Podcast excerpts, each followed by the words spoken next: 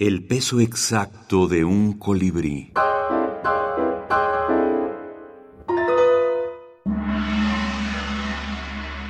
Variaciones sobre el sueño de Chuang Tzu.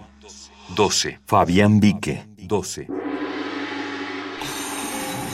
Chuang Tzu soñó que era una mariposa, una mariposa cualquiera, arquetípica.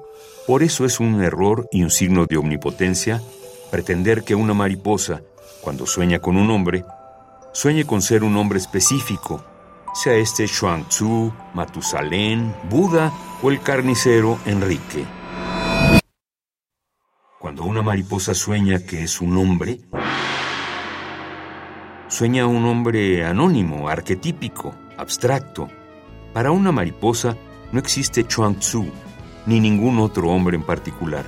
Para una mariposa, todos los hombres son iguales.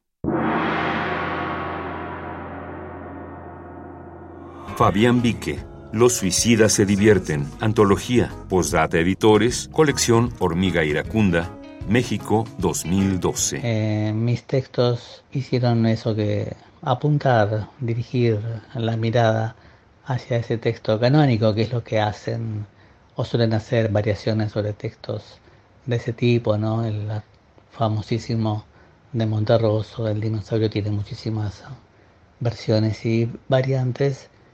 El de Tzu no tenía hasta ese momento tantas, creo que ahora hay muchas más, pero es uno de los textos que claramente representan al género de microficción por su poder, en este caso yo diría casi aforístico, ¿no? un texto filosófico dentro de una microficción donde lo que se cuenta es esta, esta paradoja ¿no? de no saber exactamente si estamos en el mundo de los sueños o en el mundo de la vigilia y muchas otras reflexiones a las que invita este texto original.